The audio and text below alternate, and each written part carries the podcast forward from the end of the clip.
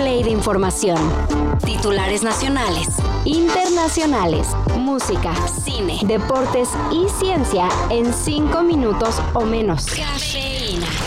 Desde donde yo lo conocí fue precisamente por la muerte de su hijo donde después, desgraciadamente, de que, de que, lo asesinaron, pues él logró convertir el gran dolor que tenía en ser sobreviviente y hacer de este dolor que sirviera para que hubieran menos secuestros en México.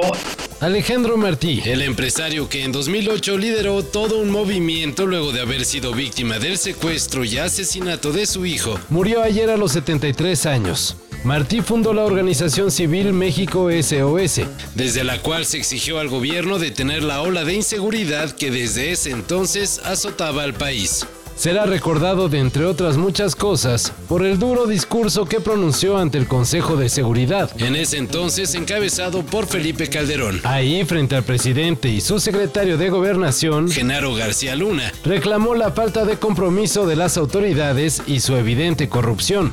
Ese discurso lo coronó con la frase, si no pueden, renuncien, pero no sigan ocupando las oficinas de gobierno no sigan recibiendo un sueldo por no hacer nada, que eso también es corrupción. Descanse en paz, Alejandro Martí.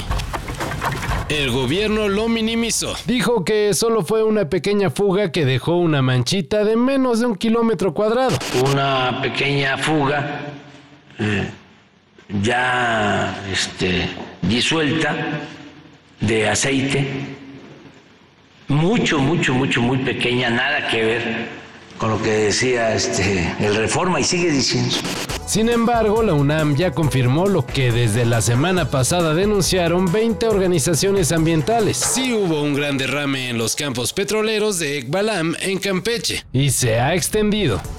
De acuerdo con académicos del Instituto de Geografía de la máxima casa de estudios, la mancha del derrame es ya de 467 kilómetros cuadrados y se dirige al noreste del Golfo de México. Esto ya lo sabe el gobierno, pero nada.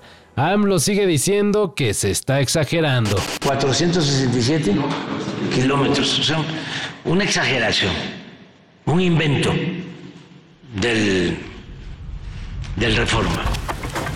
En las últimas temporadas, la Liga Árabe le ha invertido sabroso para llevarse a varias estrellas. Digo, en proceso de retiro, pero estrellas al fin y al cabo. Sin embargo, el Al Hilal subió su apuesta y ofrece 300 millones de euros por Kylian Mbappé. ¿Cuentas con Mbappé para esta temporada y cuál es la postura del club respecto a su situación? ¿Qué te ha dicho el presidente Nasser? Cuento con todos los jugadores que tienen contrato en vigor con el, con el equipo y también con los que estamos intentando fichar. También cuento con esos. Lo que yo hablo con el presidente le interesa al presidente y a mí. De acuerdo con el periodista Fabrizio Romano, el PSG y el club árabe ya quedaron y solo es cuestión que el jugador francés de 24 años acepte. Otra posibilidad, aunque muy débil, es el Barcelona. También se dice que lo quiere el Manchester United y el Chelsea de la Premier League. Y pues claro, también el Real Madrid. Pero con los merengues parece que llegaría hasta el 2024 y el PSG lo quiere fuera ya. Seguro que este partido toda la gente habla de mí, es normal, pero soy, soy concentrado, soy, con mi equipo soy feliz de ser un jugador de, de, París. No se mueva de ahí.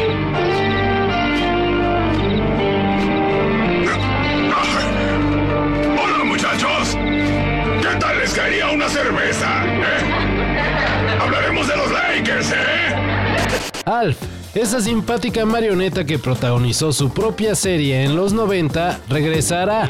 ¿Te acuerdas de Alf? ¡Volvió! ¡En forma de fichas! De acuerdo con The Hollywood Reporter, será gracias a Ryan Reynolds que Alf el extraterrestre vuelva a las pantallas. Pero afortunadamente no para un reboot ni algo parecido, sino simplemente para promocionar marcas como Mind Mobile, Ring, HIMS y Fubo. Y ya, por el momento no hay planes para que el gran Gordon Shumway vuelva a tener su propio programa. Beber una tacita de café podría ayudar a prevenir el Alzheimer. Científicos de Italia descubrieron que el café, y especialmente el espresso, tiene un compuesto que ayuda a combatir la enfermedad, ya que la cafeína disminuye la acumulación de una proteína conocida como tau, la cual se ha detectado que aparece en altas concentraciones en los cerebros de pacientes con Alzheimer. ¡Eso es! Beberé 300 tazas de café a partir de ahora. Maquinita, quiero un café.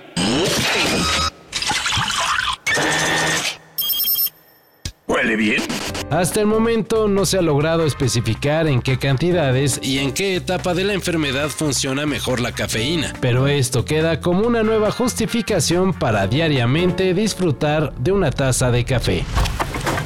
Todo esto y más de lo que necesitas saber en sopitas.com. El guion corre a cargo de Álvaro Cortés y yo soy Carlos el Santo Domínguez. Cafeína.